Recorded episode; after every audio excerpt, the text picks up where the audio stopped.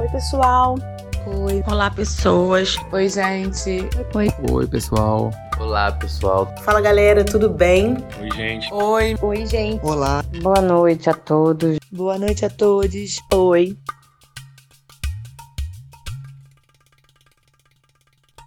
Então, gente, hoje a gente vai ter um imenso orelhando com dicas dos nossos amigos e ouvintes do podcast Tem Gente.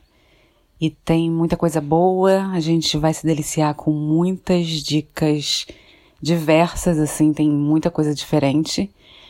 É bom pra gente, é bom pra gente ter sempre na manga uma possibilidade de presente. E é muito legal a gente ouvir o porquê das pessoas escolherem esse essa leitura, esse livro específico para dar de dica pra gente. Foram todos muito generosos, a gente agradece sempre. Então é isso. Um beijo e até logo. Oi, pessoal. Meu nome é Ana Maria, eu vivo no Rio e a minha dica de leitura é A Mulher de Pés Descalços, da Scholastic Mukasonga. Eu sempre namorei esse livro na bancada do Leia Mais Mulheres, das livrarias que eu frequento, e depois que ela veio para a Flip em 2017, eu fiquei com essa urgência na cabeça, mas foi só há bem pouco tempo que eu comprei e terminei de ler faz algumas semanas. A Scholastic, ela é uma autora ruandesa, ela é da etnia Tutsi, e o que ela conta nesse livro, esse livro autobiográfico, ela conta um pouco do que ela viveu durante a Guerra Civil em Ruanda e do massacre da população Tutsi por parte da população Hutu. Apesar de, de essa, de, dessa situação da guerra civil ser o contexto, é praticamente um personagem, o foco dela não é a guerra.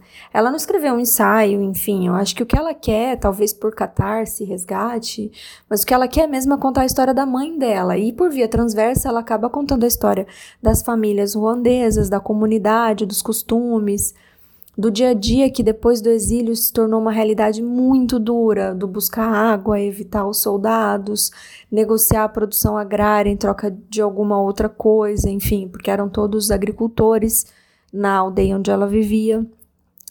E, e, em quase todos os relatos, ele, o livro é muito doloroso, ele chega a ser brutal.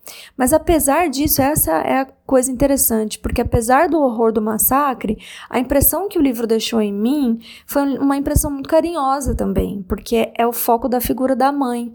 A mãe da Stefania é uma mulher cheia de ternura, ela é uma força viva acima de tudo, e ela é muito viva na memória da autora também. E isso eu acho que é uma coisa muito bonita de ler ela conta com muito orgulho e de modo muito único o, o, jeito que a Estefânia vê as coisas, como ela vê a beleza da mulher ruandesa, a beleza das casas, que aliás me emocionou muito um capítulo em que ela descreve o Inzu, que é a casa ruandesa, é uma casa que não tem arestas, não tem paredes retas como as casas dos brancos, é um, uma casa que é, acima de tudo, um lugar de recolhimento, que é onde o fogo é mantido vivo, onde as crianças crescem, onde as famílias se unem.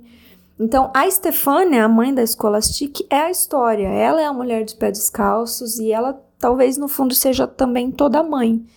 Não é uma leitura simples, porque mexe com emoções muito cruéis, mas é uma leitura marcante e é escrita de um modo muito fluido e com muito sentimento. Por isso que eu tô aqui e eu recomendo para todo mundo do Tem Gente. O livro Comunidade, do sociólogo e filósofo polonês Zygmunt Bauman, é uma excelente ferramenta para pensar a sociedade contemporânea. Traz a lógica de comunidade atrelada à segurança e da individualidade atrelada à liberdade. Esse livro foi um dos pilares da estruturação teórica do meu projeto Grupo Terapêutico de Sociabilidade. Ele estimula a reflexão sobre a angústia, talvez hoje o maior sintoma de adoecimento social. Questiona a fragilidade dos vínculos e dos principais grupos sociais, em tempo em que ser bem-sucedido é o que está em jogo, mesmo que para alcançar esse feito seja necessário desconsiderar a borda simbólica que limita a agressão ao outro. Essa borda simbólica vem da internalização de valores sociais de comunidade. O ser bem-sucedido é sustentado pela potência imaginária, baseada no olhar do outro, e não mais na subjetividade que é construída através das vivências sociais. Eu sou Elisângela Fernandes e essa é a minha dica de leitura. Oi, pessoal. Meu nome é Elaine, eu sou do Rio e a minha dica de livro é O Fim do Homem Soviético, da russa Svetlana Alexievich. Esse livro eu, eu li recentemente, eu me presenteei com esse livro. Eu tinha lido uma referência na internet, é, um jornalista que eu respeito muito tinha indicado esse livro e aí eu fui atrás. O livro é muito bom, ele trabalha a mentalidade do soviético acerca do que representa ou do que representou a Rússia. Então a Svetlana vai coletar várias entrevistas de pessoas em diferentes momentos, é, daqueles que viveram o período áureo da União Soviética e até a sua decadência, e tenta explicar um pouco o que, que é a Rússia hoje. Num dos momentos, um dos entrevistados fala que a Rússia ama um czar. E isso explicaria porque o Putin está há tanto tempo no poder. Mas, sobretudo, é um livro que vai desmistificar muitas coisas a respeito da grande Rússia, né? E do que ela representa na arte, na literatura e na política. E para quem teve uma formação muito pautada é, nos princípios filosóficos e políticos da Revolução Russa, vale a pena pensar né, nos seus desdobramentos e que, no que ela representa hoje. Portanto, é uma leitura que eu recomendo. Um beijo a todos. Eu vou falar do livro A Vegetariana, da autora coreana Han Kang. Né, o livro conta a história da, de uma mulher, eu não sei se o nome é esse, né, a pronúncia correta, chamada Ying que é casada com um marido que tem uma vida tranquila, simplória, um emprego normal, né, e que para ele tá tudo muito bom dessa maneira, né, a esposa cozinha, ele vai e volta do trabalho, né, e segundo ele, realmente ele gosta da vida simples assim, né, uma vida tanto medíocre, né. O livro é contado em três narrativas, né? Inclusive a primeira narrativa é desse desse personagem que é o marido, né? E tudo começa a mudar quando a esposa fala que teve um sonho, né? E nesse sonho ela acorda com a vontade de repelir tudo que se refere à carne. Ela não quer cozinhar, ela não quer mexer, manipular, nem servir, fazer nada. Né? E isso perturba principalmente a vida do marido, que não consegue entender o porquê.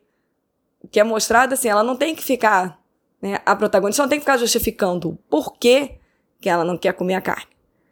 Né? Mas a família dela, principalmente, os irmãos, os pais, veem como isso é um absurdo. Né? Por que, que de repente ela vai parar de comer carne? Ela tá maluca. Né? Então mostra mesmo que a sociedade impõe padrões, não, principalmente nas mulheres, né? Isso aí não só de beleza, mas de alimentação também. Né? E ela começa a ficar muito chateada porque ninguém aceita ela. Tá normal, a vida dela tá normal, ela só não quer mais se relacionar com nada ligado à carne, à proteína animal.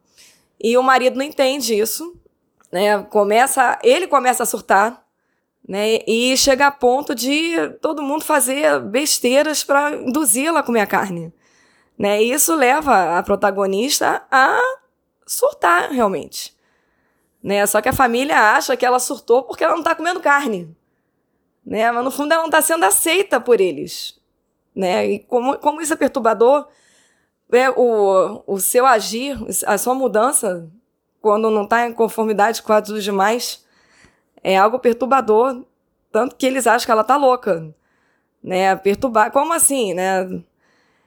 E a gente, sim, a autora deixa, né? A questão, a, é, o legal dela é que ela deixa, como é, são, o livro é, na, é feito em três narrativas, né? Ela deixa várias questões para você mesmo tirar a sua conclusão, seu julgamento final, né? Essa é a sacada também muito boa dela. Além da narrativa, é, ter a continuidade na história. É, é, mesmo que três pessoas narrem a história, ela não retorna a um ponto inicial, é uma continuidade. Né? Isso também prende você. Não é um livro grande, mas, nossa, é um romance e assim, de, é, levanta vários questionamentos. Né? Por quê? É tem um machismo envolvido, né, um padrão de beleza, porque ela começa a ficar tão perturbada que os outros não aceitam, né? Que com certeza ela, ela vai ter que, ela tem que ser internada, ela não quer mais comer, inclusive, nem nada. Né? Então, quer dizer, ela entra no estado de anorexia, é, é assim, intrigante. E vai mudando. Além do marido, tem o cunhado dela, que é obsessivo por ela, justamente por ela ser diferente. Aí você vê, né? Uma outra visão. E tem a visão da irmã, que é a única que realmente gosta dela, mas não consegue entender porque nela também é enraizado que a pessoa tem que ser daquele jeito que, que os pais falam, que a sociedade impõe. Né? Então, é, a irmã quer ajudá-la, mas ao mesmo tempo se vê presa em barreiras e se arrepende é, dos seus atos. Enfim, é um, é um livro muito bom por isso. Né? É, faz você realmente olhar para dentro e perceber se você às vezes não está julgando alguém entendeu? erroneamente, ao invés de não só julgar, mas também ajudar aquela pessoa. Né? Quebrando qualquer paradigma mesmo, qualquer coisa do senso comum, assim, que a gente acha que ah, é normal ser assim. Nossa, que estranho quando você não. Quando você não, não faz isso assim assado. Oi, pessoal. Meu nome é Laila. Eu sou mineira, mas moro há muitos anos no Rio. Eu vou indicar para vocês o livro Dono do Morro, do jornalista e historiador britânico Misha Glennie. O livro conta a ascensão e queda do traficante Nem da Rocinha. É, o autor escreveu a história a partir de uma série de entrevistas na prisão de segurança máxima, onde o Nem cumpre pena. E eu acho que o livro é muito interessante porque, além de contar a história do NEM, ele dá um panorama geral da formação da Rocinha, dos diversos tipos de comando que já passaram pela comunidade, além de revelar como as drogas, em especial a cocaína, entraram no Brasil nos anos 60, final dos anos 50, início dos anos 60, né, e ajudaram fortemente no desenvolvimento do crime organizado. É isso aí, pessoal. Acho que é uma ótima leitura, vale super a pena para conhecer um pouquinho mais desse, desse universo. Um abração. Oi, pessoal. Meu nome é Diego. Eu sou de Volta Redonda, mas atualmente eu moro em Zurique.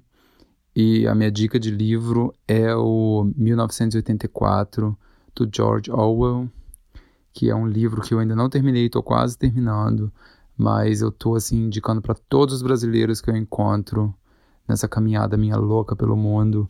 E é um livro que retrata muito bem essa política atual que a gente está tendo no Brasil. Eu acho que o governo atual que está tendo, esse desgoverno atual que a gente está tendo, eles inclusive devem ter usado esse livro como manuscript aí do, do governo deles, porque é muito louco. É um livro justamente que fala sobre um governo de autoritarismo, um governo fascista, um governo que não aceita pessoas que pensam diferente deles.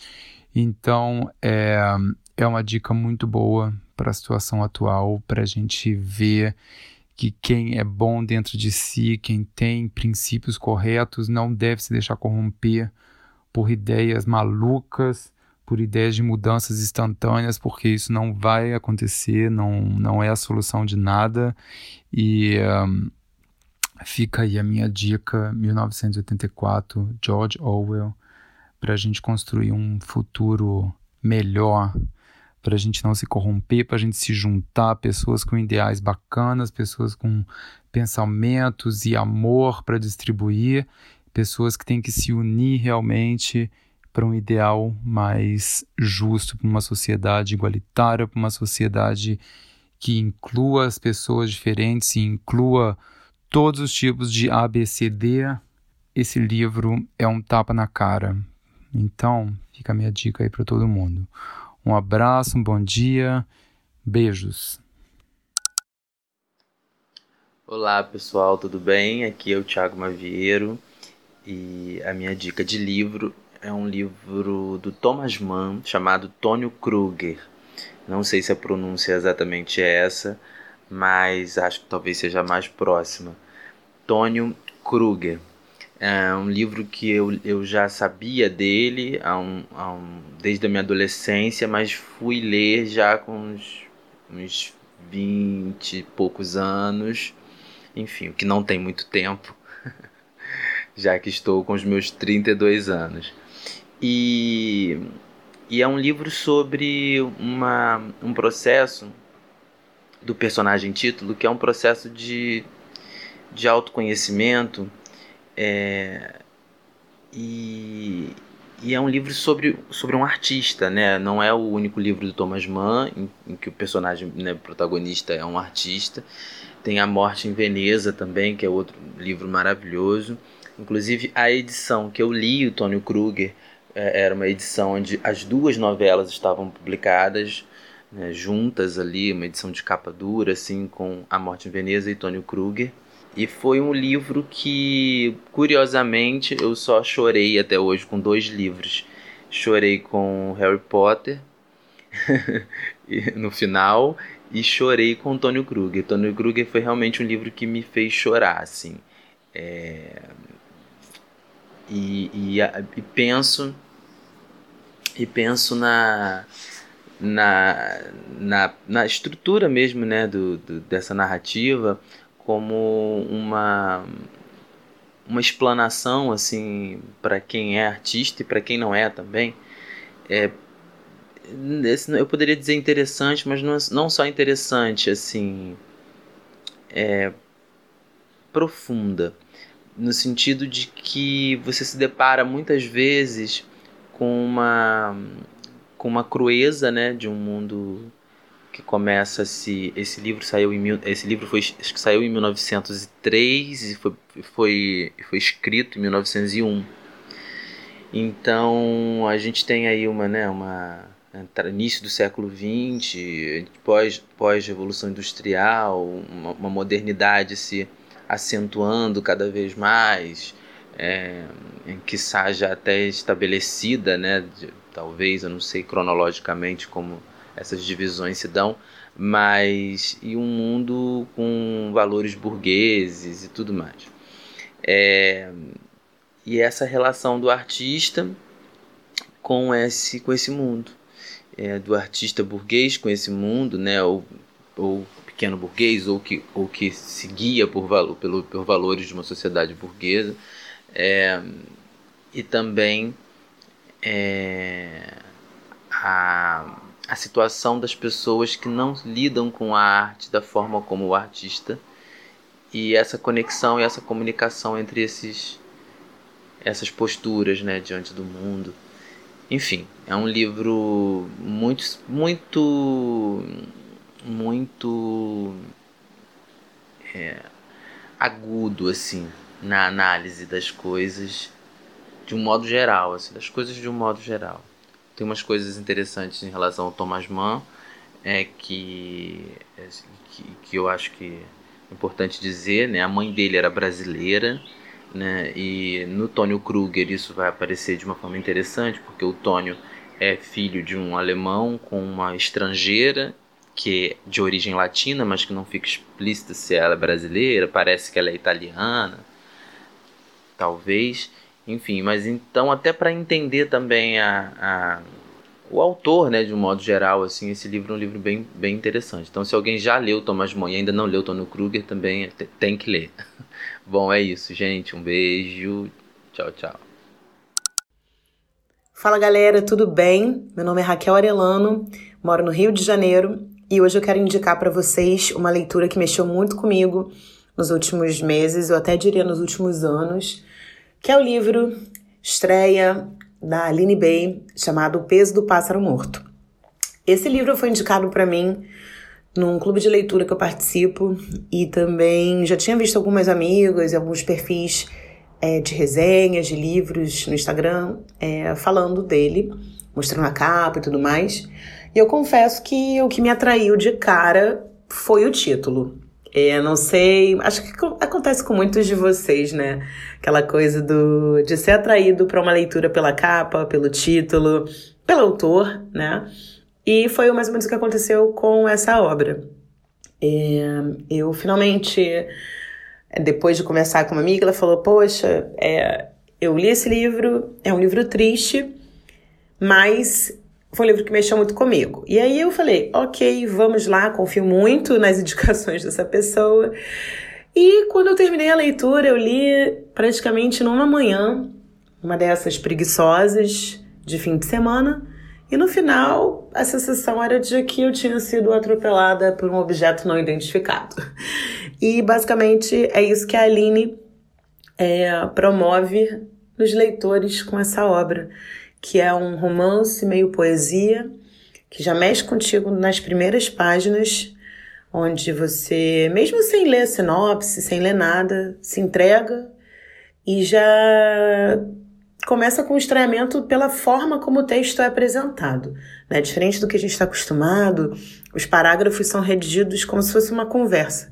Para quem está mais habituado com roteiros, seja por ser de teatro, ou até mesmo por trabalhar muito com produção é, visual e tal, é, você já vai vendo que a proposta é essa mesma, como se fosse uma conversa interrompida por pensamentos propositalmente colocadas, é, as vírgulas são colocadas de maneira que você faça respiros e que você pense, bom, foi isso mesmo que ela está dizendo, né? E basicamente essa história é o peso do pássaro morto narra a história de uma mulher em diferentes momentos da sua vida, desde a infância até mais ou menos os 50 e poucos anos, e é uma história de perdas.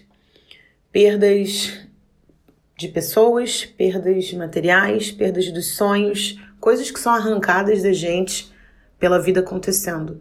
E uma vida que nem sempre é uma vida dos sonhos, né? É uma vida feliz. E como que muitas vezes a gente se mantém é, sem reação diante de alguns acontecimentos e vai encolhendo, encolhendo, encolhendo até que não sobra nada. É, essa história, para mim, foi uma história que mexeu comigo, porque acho que todas as mulheres têm um pouco da personagem. Todo mundo se identifica em algum momento, se questionou, dependendo da sua idade, com as escolhas que precisou fazer, profissionais, pessoais, amorosas, e uh, o quanto a sociedade muitas vezes não nos acolhe né? É, eu fiquei realmente muito emocionada ao final da leitura. E sem dúvida, a, a Aline é de fato um dos nomes que vem sim mexendo né, com a literatura brasileira, essa galera nova que está chegando aí, que está trazendo uma marca muito importante. Mais uma curiosidade né, da autora, ela é formada em artes cênicas também, letras. E uh, acredito que o fato dela ser formada em artes cênicas tenha também é, emprestado essa característica ao texto, que sem dúvida é muito rico e interessante, diferente do que a gente tem visto por aí. Oi, gente, eu sou a Aninha, aqui de Campos de Goitacazes, e o livro que eu venho indicar é O Brasil Nunca Mais, de Dom Paulo Evaristo Arnes. É, era do meu avô esse livro, o exemplar que eu tenho, e ele me deu para ler, eu nunca mais devolvi, já li algumas vezes, né, tanto na íntegra quanto voltando em alguns relatos específicos. É, é um livro muito forte, muito forte mesmo. É, ele foi escrito através de relatos e denúncias que, de opositores da, do regime de 64. É, ele foi montado, escrito clandestinamente pelo Dom Paulo Evaristo Arnes, o Rabino Henry Sebel e o pastor Jaime Wright.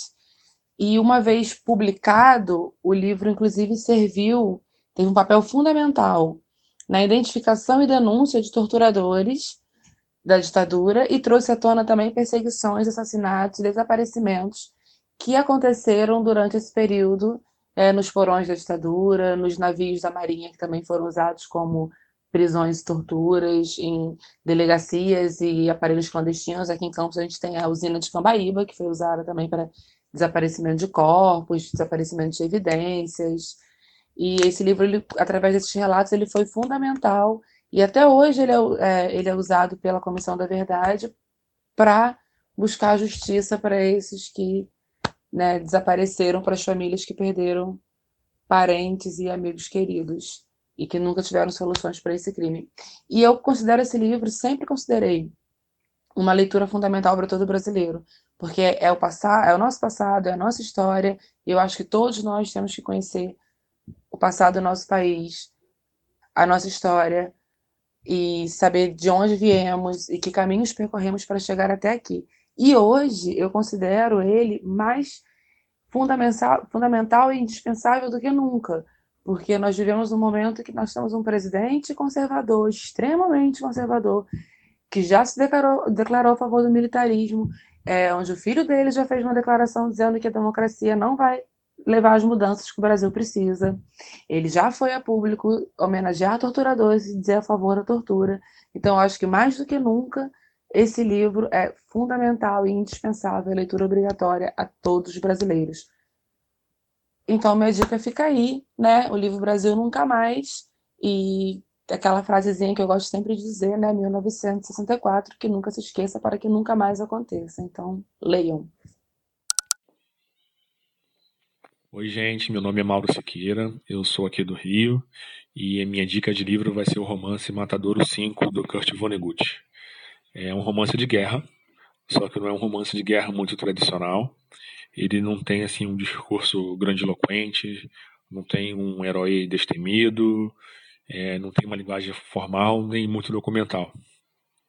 É, nas primeiras páginas do livro, a gente percebe, relata a dificuldade dele em escrever o livro.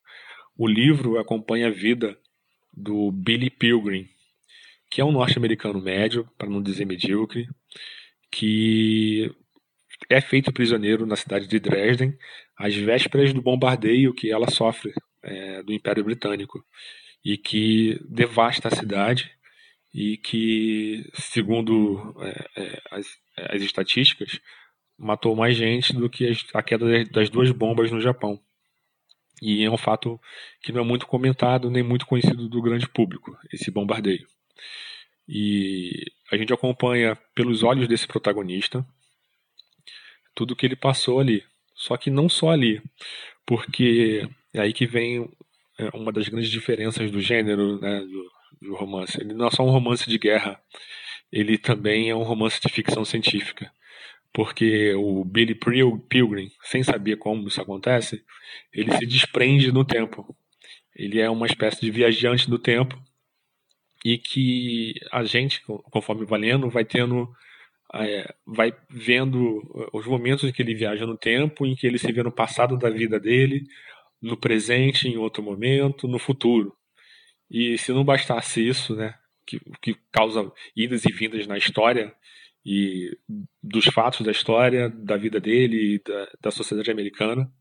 Ele também, o Billy Pilgrim, além disso, de ele viajar no tempo, ele também é abduzido por alienígenas e é exibido como como animal no zoológico, onde é, ele fica completamente nu, numa representação de uma família tradicional americana dos anos 50, casado nesse zoológico com uma atriz americana que também foi abduzida. E pode parecer muito sem sentido tudo que eu estou falando, é muito nonsense, é, mas é um livro ótimo. Ele é carregado de ironia, de um humor ácido, bem típico do Kurt Vonnegut, e ele usa tudo isso, todo esse discurso é, de guerra, é, da experiência no zoológico alienígena, e da, da passagem da vida do Billy Pilgrim para criticar a sociedade da época. Foi um livro que ele lançou em 69, no, no auge da Guerra do Vietnã, e com esse livro ele quer chamar a atenção justamente para a banalidade da guerra, a estupidez da guerra, da humanidade e da própria vida. E é, é isso. É, a minha dica é essa. E foi legal participar. Tchau. Oi, meu nome é Vera, eu sou de Campinas e eu vou falar sobre dois livros. Um deles é o Enclausurado, do Ian McEwan, e eu tive contato com esse livro de uma forma muito aleatória. Como eu vivo na ponte Rio-São Paulo, por amor à cidade, por ter um amor na cidade, eu acabo ficando muito tempo em aeroportos. E numa dessas vezes eu tava sem meu Kindle, tava sem livro, e entrei numa, numa livraria e vi lá o Enclausurado. O título me chamou muita atenção é, eu lembrei da Clarice Lispector que ela dizia que não escolhia os livros pelo nome do autor, né, e sim pelo título do livro. E foi assim que ela leu o, o Lobo da Steppe do Hermann Hesse, por exemplo, né. E aí o, o Enclausurado eu li numa sentada. Assim, foi um negócio impressionante porque o livro tem uma sagacidade incrível, um humor muito ácido. Senti que tinha uns tons meio machadianos até. Isso me cativou muito, né? O livro tem uma, além da linguagem ser incrível, incrivelmente bem narrado, né? O livro é narrado por um feto. Né? Então essa particularidade também é muito interessante, faz com que o livro fique mais é, curioso, né? Então esse feto ele vai narrando toda a relação dele com a mãe, toda a trama que está lá envolvida a relação com o pai, tem uma outra pessoa que aparece, enfim, tem várias é, tretas assim acontecendo nesse momento, né? Então, é, e outra coisa, esse feto ele é muito erudito, né? A mãe tinha muita insônia durante a gravidez, então ela ouvia muitos podcasts ele poderia ouvir esse, inclusive, né? Temos aqui uma metalinguagem. Bom, mas enfim, o feto sabe falar sobre vinho, sabe falar sobre aquecimento global, ele sabe falar sobre várias coisas. Né? Então o livro é, tem muito dessas elucubrações dele sobre a vida e tudo mais. Então uh, eu recomendo porque assim é um livro muito engraçado, muito bem escrito e essa trama é toda muito bem articulada, assim. Então eu, eu acho fantástico. O segundo livro é um livro que eu ainda estou lendo, uh, foi indicação de uma grande amiga minha. Eu já tinha visto uh, coisas sobre esse livro, mas eu ainda não tinha tempo, não, não tinha tempo hábil para ler porque é um livro muito grande. Mas eu resolvi encarar esse desafio. Uh, e não tem como passar incólume por um defeito de cor da Ana Maria Gonçalves. É um livro fundamental, é um livro incrivelmente bonito de se ler, mas ao mesmo tempo difícil. Né? A dificuldade ela está justamente em encarar o nosso passado, encarar as nossas origens, encarar toda a violência que envolve a nossa própria formação. Uh, o livro é uma biografia, uma espécie de biografia né, literária da Luísa Marim e conta justamente todo esse processo, né? É, dos povos africanos, dos diversos povos africanos, de como eles foram trazidos para cá, como é toda foi, como foi toda a vinda nos navios negreiros, a chegada no Brasil, o tratamento, né, a relação com a Casa Grande, enfim, é um e, e ele é narrado de um jeito muito sensível, muito doce, porque até onde eu tô ainda é o ponto de vista de uma criança, né? Então é, é uma criança vendo toda aquela aquela dureza, aquela rudeza, mas ao mesmo tempo aprendendo, sentindo de forma muito profunda tudo aquilo. Então, é um livro doído, mas ele é muito, muito bonito e muito necessário, né? Um, a gente entender essa multiplicidade da nossa cultura, das religiões africanas, dos povos africanos, e entender como tudo isso faz parte da nossa da nossa formação e da nossa cultura, né? Eu acho que é importante para a gente poder encarar o nosso passado, uh, entender o nosso presente e mudar o nosso futuro, né? Porque é para isso também que serve tanto a história quanto a literatura. Oi, gente, meu nome é Camila, eu sou do Rio de Janeiro e eu tenho duas recomendações para dar. A primeira é de um livro chamado As Anônimas, da Emma Reed, e conta a história. Não tem um personagem principal, na real. É uma menina, começa com uma menina, a Grace, que ela se muda para uma cidade e ela cresceu num lar religioso. Só que a mãe dela não tem ideias conservadoras, a mãe dela é super liberal. Então a Grace, quando se muda para essa cidade, ela faz amizade com duas meninas, a Erin e a Rosina. Uma autista, a outra lésbica e mexicana, ou seja, a família dela é bem católica, bem religiosa, assim. E a Grace faz amizade com essas meninas e ela descobre que um pouco antes dela se mudar para a cidade, uma outra menina chamada Lucy sofreu um estupro coletivo.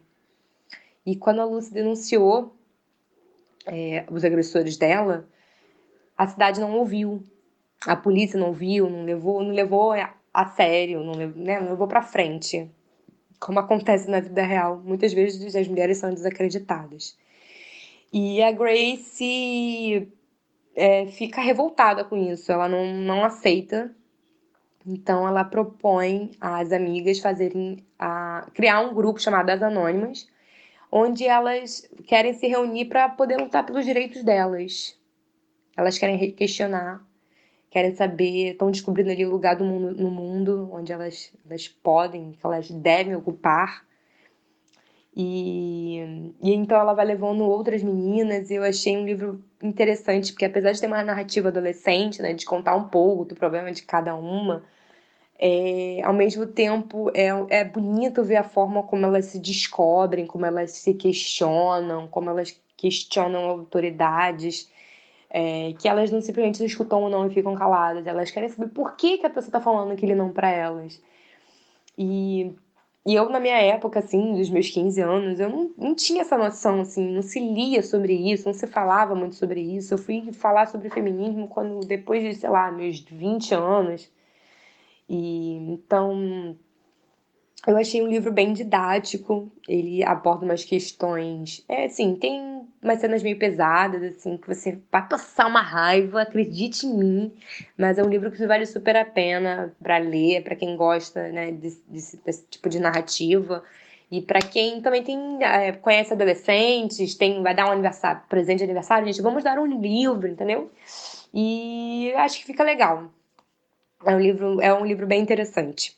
E o outro livro que eu quero recomendar é da Rayane Leão, e como ela mesmo se intitula, ela é poeta e preta.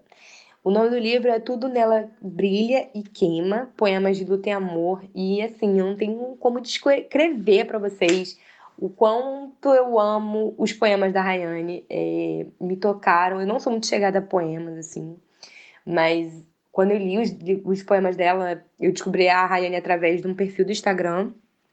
E aí eu li aqueles livros diariamente, aqueles poemas diariamente, e eu fiquei apaixonada. Eu falei, gente, eu tenho que comprar o livro dessa menina, e eu comprei, não me arrependo. Não tem não posso, não consigo escolher um poema favorito, gente, sério, porque o livro é muito bom, os poemas são lindos, são profundos. Eu acho que muitas mulheres vão se identificar com os poemas ali, com a, com a escrita da Rayane que fala sobre desejo, sobre amor, sobre solidão. É um livro, assim, um, são poemas lindos, lindos, lindos e eu super indico para quem quiser, quem quiser conhecer mais autores, poetas, né, essas poetisas novas, super recomendo. Olá, pessoas. Meu nome é Gisele, moro no Rio de Janeiro e estou aqui para indicar um livro do autor Arman Hesse, se chama Damien. É um livro que eu li muitos anos atrás e é o meu livro de criado mudo. Então, sempre que alguém pede uma indicação de livro, eu vou sempre indicá-lo. É um livro denso, é um livro que te deixa emocionado, te deixa com raiva, te deixa irritado, mas é uma leitura tranquila, poética, forte demais até, e e tem um misticismo também em volta desse livro. Não é um livro de autoajuda, é um livro que tem umas frases que realmente faz a gente pensar e refletir o momento atual, né, passagens de vida e tudo mais. Então, estou indicando aí esse livro, que é o meu livro de cabeceira. É um livro que eu gosto bastante, que tem uma narrativa a respeito de um personagem que sofre em relação à vida, né? Os porquês daquilo, porque acontece é, algumas coisas e ele não sabe por quê. Então, assim, passa pela infância dele, passa pela adolescência dele, a fase adulta. E tem todo esse descobrimento, as angústias que ele é exposto a refletir, pensar, e fora né, as metáforas que o livro também passa e o que eu percebi. Então, toda vez que eu leio Damon, é, algumas fases distintas da minha vida, eu sinto que tem outra percepção. E é isso. Espero que gostem. Olá, eu sou Guilherme Manhães, eu sou aqui do Rio de Janeiro e o livro que eu quero trazer para vocês como indicação é O Grande Gatsby, do Fitzgerald. Eu já terminei de ler ele tem um tempo, eu lia muito ele nessas minhas viagens ao trabalho, porque eu viajo 33 quilômetros para ir e para voltar todos os dias para ir trabalhar. Então, o livro que foi minha companhia durante algumas semanas e foi muito bom o tempo que eu estive com ele, que eu entrei nessa nessa Nova York antiga dos anos 20, se eu não me engano. bom, eu comprei esse livro porque eu fiz o caminho reverso, é até uma história engraçada. Eu vi o filme primeiro, antes de ler o livro. E todo mundo sempre me falou que de todas as adaptações que o livro teve para o cinema, essa era que os atores conseguiram chegar mais próximo ao que estava escrito. Eu fiquei muito curioso para ver, obviamente, e eu fui lá e comprei. E não me decepcionou em nada, pelo contrário, ele quebrou totalmente minhas expectativas. Não que o filme seja ruim, mas o livro é o livro. Embora, como já disse, é uma história genial, né? A adaptação genial, essa última, que foi a que eu vi. Mas o livro foi genial, foi muito bom. Gostei muito de ler. E esse livro, ele é engraçado que você consegue ver como que as pessoas se ensegueram, né? Quando elas estão apaixonadas, é um até chega a ser um certo egoísmo de todo. Eu acho que todo mundo é meio egoísta nesse, nesse livro. É, são ricaços de Nova York do início do século passado, né? Que a gente já está no século 21. e o engraçado é que muitos dizem que ele é quase que uma uma obra autobiográfica do Fitzgerald, que ele vivia nesse meio, né? Nesse métier desses ricaços. Então, quem sabe essa história não ele não esteja envolvido nela, né? Mas tem muita traição, tem muita situação constrangedora. Tem que ler para ver porque é maravilhoso o livro. E sem contar que é um clássico da literatura, né? Se você se você lê ele, você vai poder dar um, um risco na tua checklist das obras-primas a serem lidas. Eu particularmente gostei muito, eu sou suspeito para falar, mas espero que vocês leiam e gostem e deem um feedback do que, que vocês acharam aí. Beleza? Beijo a todos. Boa noite a todos. Meu nome é Camille, eu sou do Rio e o livro que eu tenho para indicar a vocês é O que é que ele tem, de Olivia Byton. O livro fala sobre uma mãe que tem um filho com a síndrome de Arpert e do processo de aceitação que ela teve de compreender e amar o novo filho imperfeito, cheio de, de, de inabilidades e de como é, essa criança evolui emocionalmente e psicologicamente dentro das suas limitações, mas com uma capacidade muito maior do que, ele do que ela imaginava e, na opinião dela, ele se torna um super-homem.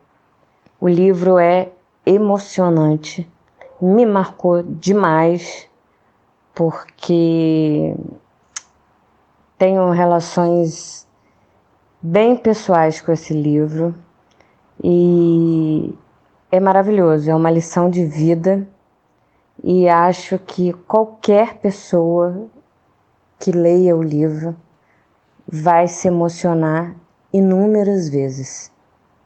É lindo, vale a pena ler.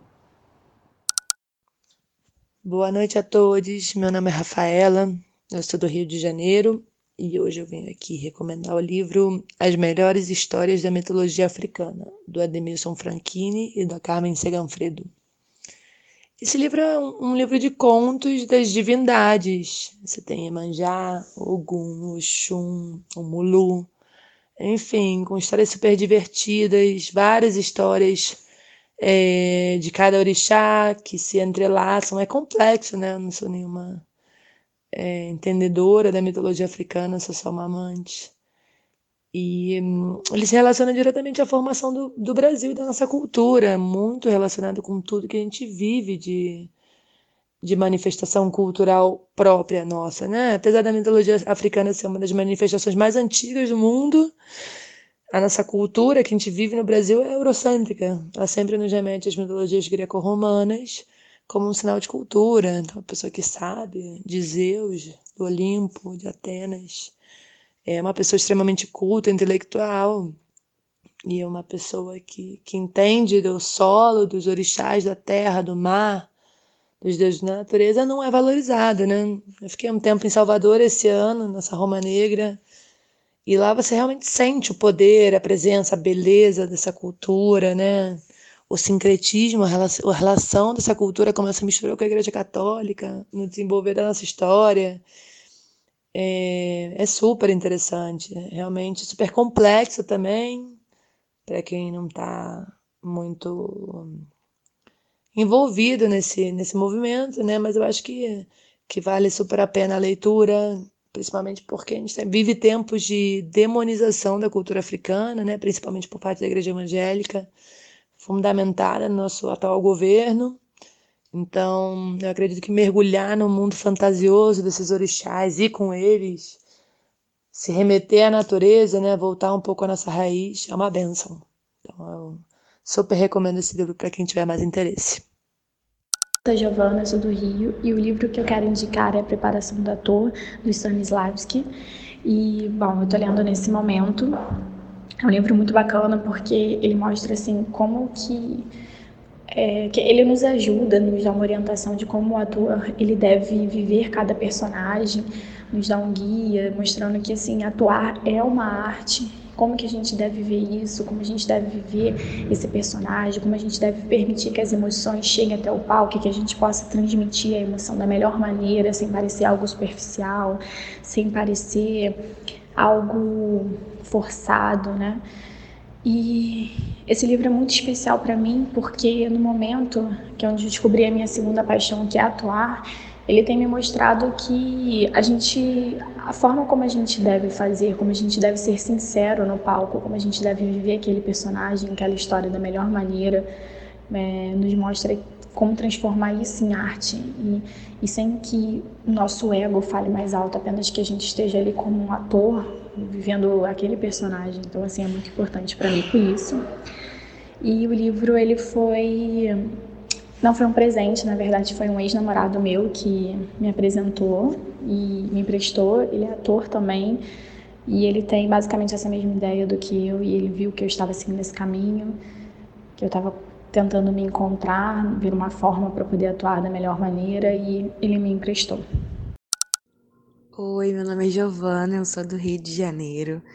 Eu queria indicar dois livros. O primeiro livro que eu quero indicar chama Super Normal e é do Pedro Nestlin.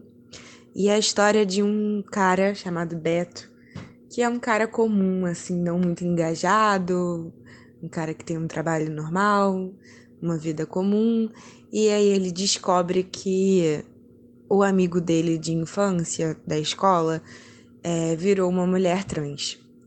E aí, a partir disso, ele começa a repensar muitas coisas na vida, é, muitas amizades que ele tinha, muita coisa do que os outros falam.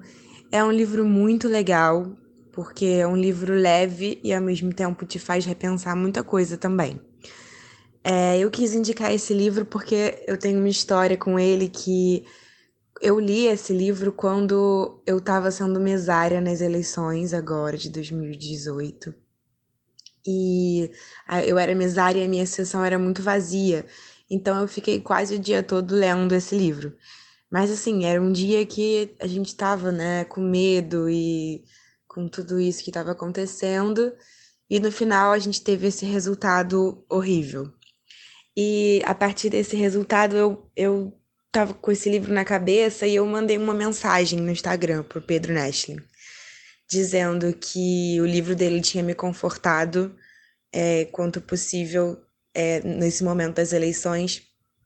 E ele me respondeu, falando que a gente estava junto e que a gente ia continuar lutando junto.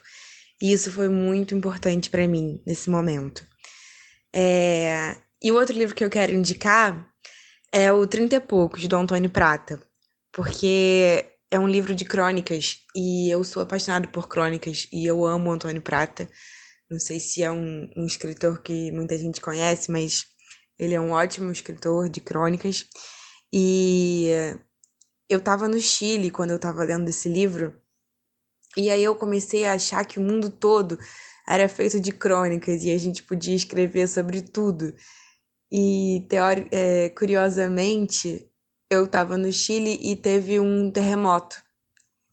E aí eu escrevi depois uma crônica sobre terremoto, porque eu acho que tem coisas que mexem com a gente. E eu acho que a literatura é uma dessas coisas que são meio terremoto. Então, tanto Pedro Nestlin me ajudou nesse momento terremoto que a gente estava vivendo, quanto Antônio Prata me ajudou é, em saber que a vida pode ser mais crônica do que real e é muito legal, é muito mais legal assim.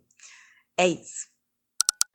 Oi, meu nome é Marcela, eu sou do Rio e o livro que eu vou indicar se chama Carol, da Patrícia Highsmith.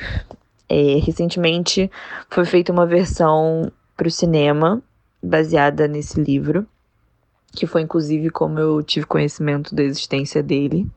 Eu saí do cinema completamente encantada e fui atrás do livro. É, ele conta uma história de amor proibido é, de duas pessoas que se apaixonam à primeira vista, com o detalhe de serem duas mulheres. É, ele foi, foi escrito na década de 50 e se passa na década de 50, então mostra preconceito, como, como isso era um tabu, e isso inclusive é refletido na, em uma das personagens, que é a Therese. O livro é contado pela perspectiva da Therese, que nunca se apaixonou por uma mulher, nunca se envolveu com uma mulher, e aí ela se vê numa situação com uma mulher que é bem mais velha que ela, que tem uma filha, que está em processo de separação do marido. E ela não entende direito o que está acontecendo. É, a Carol já tinha se envolvido com, com uma mulher antes. O marido dela, inclusive, é, sabia do que ele chama de tendência homossexual. E e aí elas se conhecem numa loja de departamento que a Therese trabalha. E a Carol tá indo comprar um presente para a filha dela de Natal. E elas começam a se, se ver e resolvem viajar juntas para entender tudo isso que está acontecendo. E, e é muito interessante de ver é, como esse sentimento é construído, como, como é natural, como não importa se você se apaixona por um homem ou por uma mulher, é a mesma coisa. É, é o mesmo frio na barriga, é a mesma confusão, é a mesma sensação de vulnerabilidade. E ele tem uma pegada de suspense, porque a Patrícia Highsmith é uma autora de, de suspense, acho que esse foi o único livro dela que é um romance. E é muito bom. Ele foi muito importante é, para mim, porque eu tinha começado um relacionamento com uma menina pouco tempo antes. E é bom você se ver representada, é, você se enxergar, você ver que a sua história pode ser contada também, sabe? Então eu super recomendo. E recomendo também o filme. É uma das poucas vezes que eu acho que a história é, do filme é fiel. E é isso. Oi, pessoal. Meu nome é Fernanda. Eu sou do Rio de Janeiro e a minha dica é o livro O Tempo entre Costuras, que é o primeiro romance da escritora espanhola Maria Dueñas. O livro é o best-seller da autora, já foi traduzido para mais de 25 línguas.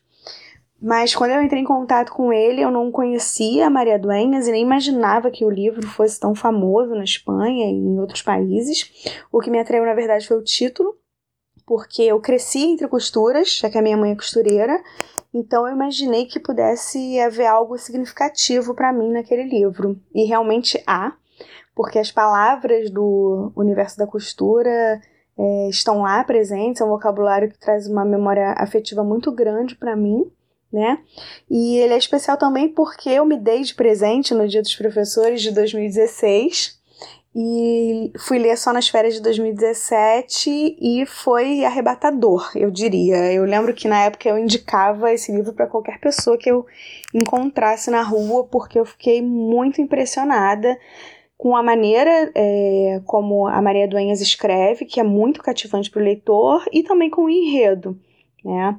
O livro fala da história da Cira Quiroga, que é uma jovem costureira que vive uma aventura amorosa em Madrid e aí parte com esse amor para o Marrocos e lá a vida dela vira de cabeça para baixo, tem uma série de reviravoltas que vão tirando o fôlego do leitor. Eu é, lembro que enquanto eu lia, eu ficava ansiosa para virar página, sabe? Aquela ansiedade de, meu Deus, o que, que vai acontecer? O que, que vem no próximo capítulo? Eu não posso parar. Eu adiava a hora de comer, de fazer qualquer coisa, porque eu queria avançar na leitura.